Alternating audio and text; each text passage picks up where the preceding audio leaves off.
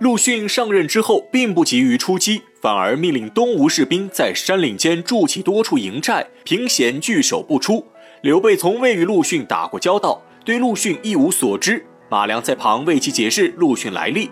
陆逊此人字伯言，本是一介书生，才华过人。后来受到孙权重用，将孙策之女下嫁给他，还曾经当过吕蒙的副都督，参与攻打荆州一役。今年刚二十七岁，就做了东吴大都督，正可谓是英雄少年时。马良本是想要借机提醒刘备小心防范陆逊，谁知刘备一听陆逊才二十七岁，心中已有轻视之意，直言陆逊不过是一黄口小儿，在战场上只配给他当孙子。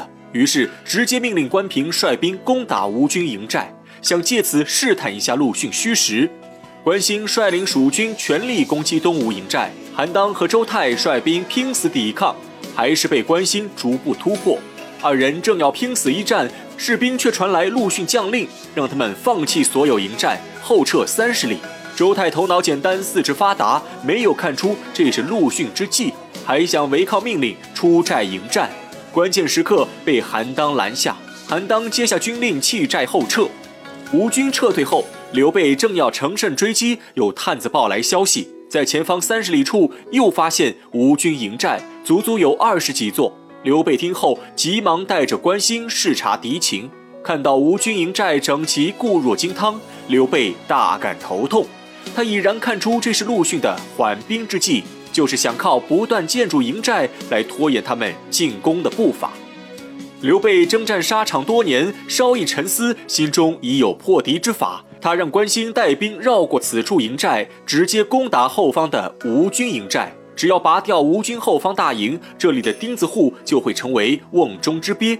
关兴领命离去，刘备却站在原地陷入沉思。他要想攻下荆州，就必须穿过夷陵山脉。可如果吴军在山中持续驻寨避战，靠钉子户来阻挡他的拆迁大队，他又该如何是好呢？此时他的身边没有军师。刘备在对方野区独自陷入迷茫之中，而此时的战局表面上还是刘备处于优势。关兴率兵连破东吴数处营寨，张苞又带兵日夜围攻夷陵城，孙桓危在旦夕。陆逊不仅不肯发兵救援，反而命令东吴士兵不断撤退。东吴将领早已乱成一团，都对陆逊这个新任大都督颇有微词。这日，陆逊召集军中将领升帐议事。众人皆准时到齐，唯有后将军傅俊姗姗来迟。陆逊问其迟到原因，傅俊居然用堵车来当借口。陆逊听后勃然大怒：“我们连汽车都没有，何来堵车一说？”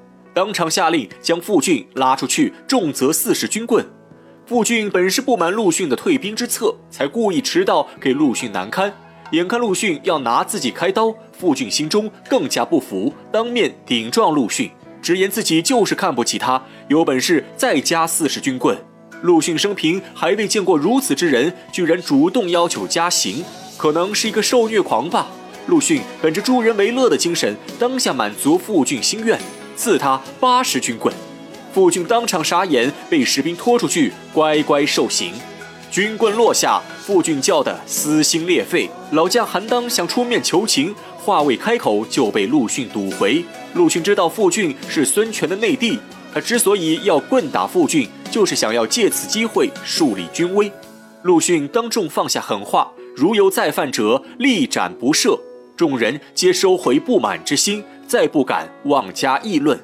此时周泰出列，禀告陆逊他们的营寨已被刘备攻破，请示陆逊接下来该如何迎敌。陆逊面不改色，让他们继续撤军。表示自己在五十里外已经重新筑起营寨，如果这处营寨仍然挡不住刘备的拆迁大队，那就继续撤退。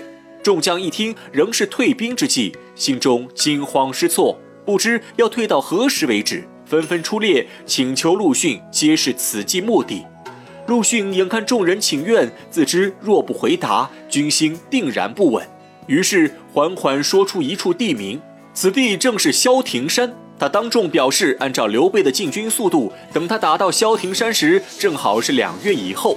到那时，自己会有三十万雄兵从天而降，一举击退刘备。陆逊说的胸有成竹，信心满满。众将虽然听得云里雾里，对陆逊之言多有怀疑，但大都督既然发话，他们也只能领命行事，心中都已抱有必死之心。诸葛亮在蜀中坐镇，这日接到刘备前线传回的军情，马谡看到刘备大军连连告捷，心中欢喜异常，自觉胜券在握，将陆逊和孙权贬低的一文不值。而诸葛亮却从喜报中察觉出一丝危险气息。他和东吴交往多年，深知大魏吴王孙十万逢战必败，但同时他也知道孙权最大的长处在于知人善用。比如周瑜、鲁肃和吕蒙，诸葛亮虽然对陆逊不甚了解，但他从孙十万的举动中已然猜出陆逊必有过人之处。正在担忧之际，马谡又禀告说。刘备还传来口谕，表示年内必可扫平东吴，让诸葛亮提前想好迁都何处。诸葛亮一听，心中更加担忧。他想到刘备不过小胜几仗，居然已经开始准备迁都之事。俗话说“骄兵必败”，诸葛亮又想起昔日关羽荆州之败，内心已有不祥预感。当下提笔回信一封，让马谡亲自送往刘备军中。再说陆逊采用败兵之计，在刘备的拆迁大队前屡战屡败，军情传回建业，东吴文臣们议论纷纷，都在指责陆逊胆小无谋、误国误民。众人合议要上谏孙权撤换陆逊，更有甚者，如老臣张昭决定以死为鉴，誓要说动孙权罢免陆逊。众人交谈之际，孙权缓步从屋后转入大堂。文臣们瞬间跪倒一片，齐声出言请求孙权撤换陆逊。孙十万虽然军事才能不足，但却有识人之明，当下霸气外放，转身怒斥众人，表示自己既然将东吴大军托付给陆逊，就绝对不会撤换他。有杠精不服，继续出列争辩，表示韩当、周泰只败一阵，就差点被斩杀。陆逊连败几阵，为何不予惩戒？孙权差点被这等愚蠢大臣气得小儿麻痹症发，但对方好歹也是自己人，孙权不便发作，只能耐心解释，指出韩当和陆逊败仗有所不同。韩当折损了东吴六万精锐，而陆逊只是丢了几座空营，并没有伤及东吴根本。谁知祖安杠精果然名不虚传，誓死不服输，当场反驳孙权。表示，如果东吴继续败退，就会丧失军心，到时候军心涣散，必然无法抵挡刘备大军。孙权听后怒火迸发，再也不顾对方颜面，将其怒骂一番，表示陆逊这是哀兵之计，只要士兵和斗志皆在，他们终有一天会反败为胜。孙权话已至此，众人不敢再言。此时，大臣张昭终于忍不住了。一开口就放出大招，请求孙权亲自去前线督战。孙权听后大吃一惊，转身陷入了沉思，心中暗想：莫非这白发老头已经看出自己孙十万的软肋，要逼他去前线送死？孙权不敢答话，内心慌得一匹。